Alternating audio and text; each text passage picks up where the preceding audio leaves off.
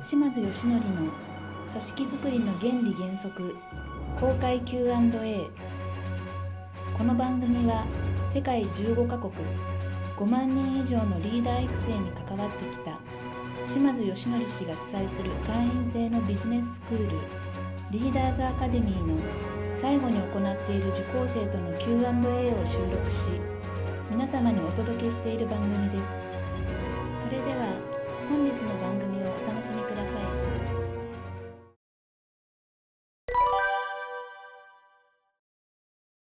今日の質問は、はいはい。えっ、と欲求の抽出のところでいエワーク4の欲求の抽出のところではい。将来と3年以内と1年以内っていうのがありますよね。はい。これの、えー、とイイメージで、はい。えー、と将来の何かをバーッと書き出した後に、はい。じゃあそれが3年以内にどうなっているのか1年以内にどうなっているのかというスタイルでこう書いていくっていうことでしょうか。それとも将来やりたいことをバーッと羅列して3年以内にやりたいことをバーッと羅列する。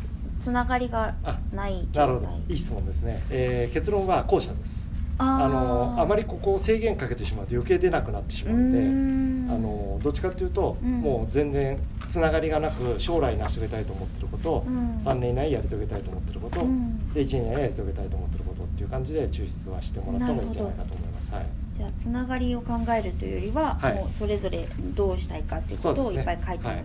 はい。その中で優先順位を決めていく。そうですね。うん。あここにも書いちっちゃく書いてあるんですけど、はいあのできる順番じゃなくて、うん、手に入れたい順番で必ず書かせるってことですね。うんはい。自分が最も欲しいと思うもの手にいう入れたいと思ってるものですね。はい。はいはありがとうございます、い。はい。ああとそれに伴ってなんですけどあいあの先ほどおっしゃっていたように、えー、と長期的に、えー、と目標を決めていくとか、はいそのやりたい目的のためあ欲しいものを設定した時に会社でいいなくなる可能性があるというところが分かったとして会社でいなくなるっていうのはどういう？あ例えばさっきの、えー事例で言うと、はい。あの女性だったら子供を産むとしたらお辞めになるっていうことが分かる状態じゃないですか、でもそういう例えば独立したいっていうのが出てきたっはい。ていうのが出てきたとしてもやっぱりそこに向けて目標をしっかり設定していく。会社として一緒にやる期間の間いかに生産性を高くできるかっていうところに集中する。そうですね。あのー結局さっきも言いましたけど、はい。こういったものを書かせたり、はい。抽出することはうん。手段であって目的ではないんで、あのーそれがその人がその会社で頑張るためのエンジンになり得るようであれば、うん。全然それで OK だと僕は思ってます。はいそうですね。あのー今の時代ですからね、はい。独立したいっていう人間がいて、うん。その人間を応援できるような会社じゃなかったら、うん。ダメじゃないですかね逆にね。ね。はい、それをダメだなんて言ってるようだったらね ちょっと逆にダメじゃないかと思いますね。そうですね。はい。はい。はい。わかりました、はい。ありがとうございます、はい、ありがとうございます。はい。あ以上です。あ、はい、他いますか？あ、どうぞどうぞ、はい。あ今日はありがとうございます。ありがとうございま。えーっとですね、ちょっとご質問の方がですね、えっと、はいワーク3の1かなえっと、3の1はいビジョンを語るというところなんですけども、えーっと、ちょっとなんかうちの企業で、会社で、あの、これをいきなり進めるのはちょっと抵抗がありまして。はいはい例えば、あの、えーっと、ビジョン以外のですね。なんか練習的なお題みたいなので、まずやってみるというのは効果的だったとか。えーそれはね、あ、ごめんなさい、ちょっと僕、それ説明しなかったんですけど、この手法は。はい。共有したいことがあったら、あらゆるものに使えます。例あえば理念でもやっぱり使えますし。あのー、なんだろうな、例えば。問題系のものとか。あ、そうですね。はい、はい。あらゆるものに使えます。だから、ぜひ。あの、そういうもので試しながら。はい。ここだという時に使っていただくといいんじゃないですか。あわかりました。はい。と次はですね、えっ、と、どれやろう。えー、ワーク4の1以降なんですけども、えっ、と、事故の棚卸しの、はいえっ、と、はい丸1かな。はいえっ、と、あの。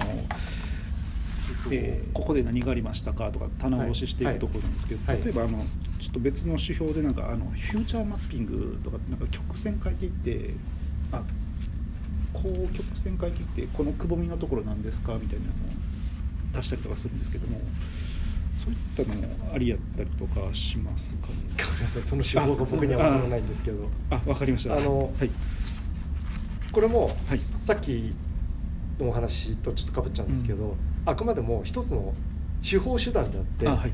えー全然他にいいやり方があればそれでやっていただいて全然いいと思いますし逆に最後に言ったそのトライアンドエラーっていう言い方をした時には、あのこれを自分の会社なりもしくは自分なりに変化をさせて使っていただくとか全然 OK だと思います。はい。あはい。はい。最後、えー、とワーク4の1以降なんですけども、はい。えー、とちょっとこれを例えば、えー新入社員入社面接とかはい。使うのは、えー、とどうなんでしょう？有効やったりとあかえっ、とねあの僕のクライアントさんは使ってます。いいあところ目使ってますつけましたね。彼 新入新入社員の時のはい。新人研修で使っていいですかっていうから、全然いいですよって言っあてー。クライアントさんは使ってます。はい。そうです。ね時間かかりそうだし、はいなんか埋めれなさ埋めれない人もいるでしょうけどそうですね。良さそうなあのやり方をですね、えーちょっと僕その会社さんが新人研修でどう使ってるかはそこまではちょっとまだ聞けないんですけど、あのえっ、とちょろっと聞いた範囲では書いてもらって、はい。ディスカッションしてで分からない部分とか不明確な部分とかそんなこともなんかみんなで共有してでまた続きを書いてもらうとかいう形でなんか話しては続きを書いて話しては続きを書いて話しては続きを書いてみたいなこういった部分がよくわかんないこういった部分うまくいかないお前どうしてんだみたいな感じのなんかそのやり取りをしながらもうなんか半日とか一日かけてこれをみんなで作るとかやるみたいですよ。はいはいあ大丈夫です。はい。よろしいですか？はい。はい、ありがとうございます。